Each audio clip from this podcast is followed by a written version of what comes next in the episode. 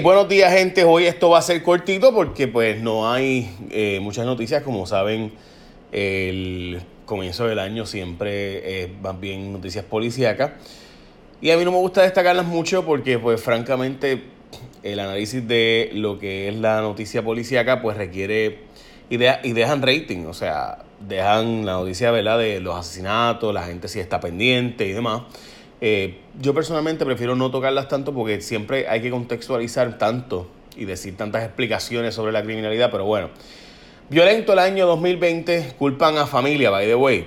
21 eh, personas fueron heridas por pirotecnia, dos personas fueron heridas por balas perdidas, seis asesinatos ocurrieron en las últimas horas del 31, arrancando el primero de enero. Eh, Escalera, o sea, el de la policía, dice que esto es culpa de los padres. Yo creo que también parte es que eh, la gente sabe que hay menos policías y por tanto, si tú llamas al 911, va a tardar en llegar uno. Y esa también es parte de la verdad. No que la policía puede estar en todas las casas de Puerto Rico. Eso es absurdo. Pero la verdad es que si tú llamas al 911, pues escuchaste tiro, la probabilidad de que llegue un agente de la policía, pues es poca o que llegue rápido, ¿no? Es poco. Eh, así que nada, Escalera dice que es culpa de los padres la decepción escolar eh, y el comisionado de la policía adjudicó el incremento a la tasa criminal en esto, en que los padres y, la deserción escolar pues está ahí. O sea que el, problema es el Departamento de Educación y los padres y la familia, dijo Henry Escalera, jefe de la policía. Eh, de hecho, no reconoció que hay fallas en el plan anticrimen ni la estrategia anticrimen y dice que los padres tienen que educar a sus hijos mejor y que esos son los factores que inciden en la criminalidad, pero que no necesariamente en la política pública. Bueno, eh, así que ya ustedes saben, eso es lo que dice el jefe de la policía.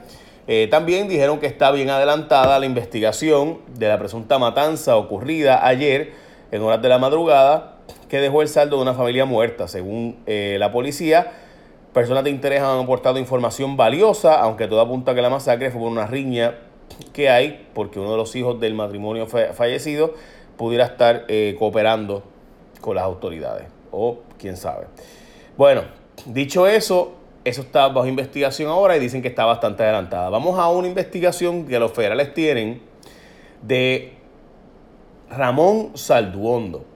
Y esto, este cuento te lo tengo que hacer en detalle porque francamente es difícil uno comprender por qué no ha sido todavía sentenciado, si era verdad o es que aquí eh, mintieron los federales. La verdad es que no sabemos. Pero, ¿qué, ¿qué, es lo que está pasando aquí? Mira, el caso de Salduondo es un caso de un abogado bien notorio, de bien alto nivel, para que tengan la idea, era parte de la comisión que evaluaba jueces. O sea, estamos hablando de un puesto de mucho prestigio, un donante del Partido Popular con muchos vínculos con el PNP, eh, que estaba alegadamente, según los federales, se iba a declarar culpable de haber pertenecido a la organización de Cano Navarro. Cano Navarro, o Cano Gurabo como también le dicen, era este narco grande de la zona de San Lorenzo y Caguas, by the way, eh, que entre Caguas, Navarro, la zona de Navarro, toda la gente de San Lorenzo sabe, ¿verdad? Navarro. Pero la gente, la gente que no sabe, eso es en Gurabo, pero es entre San Lorenzo y Caguas y Gurabo, esa zona ahí, eh, por la Universidad del Turao, bien cerca. Bueno, pues nada. Pues la cosa es que en esa zona ese muchacho era de ahí. Y ese chamaco tenía controlado Nahuabo, todo, bueno, la zona este y Caguas. De, y se formó una guerra entre él y Peluche. Y eso en Caguas, yo viví en Caguas en esa época, era un tiroteo, pero todos los días, pero todos los días escuchaba el tiroteo, todos los días, todos los días. Una, una cosa, pero era una guerra a muerte. Bueno, recuerdo, yo vivía en, la zona de Caguas, aquellos que saben dónde es la, la, ¿verdad? la salida hacia Aguas Buenas, la 156, pues esa urbanización que está allí, yo vivía allí, saliendo ahí. Y entonces se escucha, todos los días había tiroteo al punto de que mataron como siete chamacos en cuestión de par de días entre esas carreteras, entre 156, la de todo, bueno, en fin, ahí lo que había era un salto afuera brutal. Y en la barriada, donde está frente a las Catalinas, ahí había, pues nada, la cosa es que esos chamacos estaban matando peluche y cano, pero, pero, pero brutal. Eh, y entonces, ¿recuerdan cuando se dijo que Wilito, el hijo del alcalde de Caguas, tenía, habló con unos narcos para que no se, para el dueño del punto, para que no se mataran entre ellos para la época de las elecciones. Pues eso fue, que salió una grabación de que Wilito tuvo que ir a hablar con esta gente, bla, bla. Bueno, pues la cosa es que viene el... Este chamaco, eh, ¿cómo se llama él? Este, Salduondo, don Ramón Salduondo, y dice, chequense esto, que se va a declarar culpable.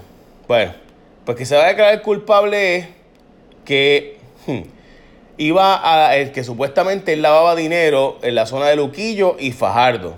Y el año pasado, para la fecha de noviembre, Melissa Correa escribió que el caso estaba inactivo. Bueno, pues todavía está libre bajo fianza porque no, no, ha pasado nada. Este era el abogado que supuestamente iba a construir en la zona de Dos Mares, Four Seasons, allí en eh, Luquillo y Fajardo, y todavía está libre bajo fianza. Así son las cosas. Son nada, ya saben. Eh, bueno, eh, todo eso está todavía, yo por lo menos no entiendo, como si de verdad esta la persona que ayudaba a lavarle el dinero a Cano Navarro y Cano, y Cano pues como está libre, francamente yo estoy bien perdido ahí. Este, ¿Cómo sigue este sujeto? Pues no sé. Bueno, hablando de todo eso, ustedes saben que eh, hay, usted, todo el mundo usa WhatsApp, de hecho es la aplicación de mensajes que más se usa en el mundo. Bueno, pues resulta ser que a través de WhatsApp ahora tú puedes hacer todas las gestiones, todo lo que tú quieras hacer, todo, literalmente todo lo que puedas hacer. Cuando tú tienes ASC, tú lo escoges como tu seguro compulsorio pues tú puedes hacer todas las gestiones a través del 622-4242 por WhatsApp. Es decir, si tú escogiste ASC como tu seguro compulsorio, tuviste un accidente, puedes hablar con alguien continuamente y le enviar las fotos, los documentos, las preguntas, todo a través de WhatsApp. By the way, en Latinoamérica es bastante común usar WhatsApp como fuente de conversaciones para hacer negocios y demás, pero aquí en Puerto Rico hacer compra y demás. Pero aquí en Puerto Rico no. Pero la gente de ASC lo, está implementando en Puerto Rico. Así que si tú quieres hacer todo de manera fácil, ágil, rápida, es 622-4242 por WhatsApp y ahí resuelve fácil y rápido. ASC son los expertos en seguro compulsorio 622-4242, que lo único que tienes que hacer es escribir al 622-4242 por WhatsApp y resuelve fácil y ágil con ASC. Bueno, así que ah, tienes que escoger ASC. Si no escoges ASC como tu seguro compulsorio, pues está mala la cosa. Bueno, eh, le ponen fecha a vista controversial por la fecha electoral. Será el 7 de enero de a las 2 y 30 de la tarde que el Tribunal de Instancia de San Juan va a atender la, controversia de si puede el presidente de la Comisión Estatal de Elecciones o no extender la fecha para entregar a la Comisión Estatal de Elecciones un listado con los expedientes recibidos y demás.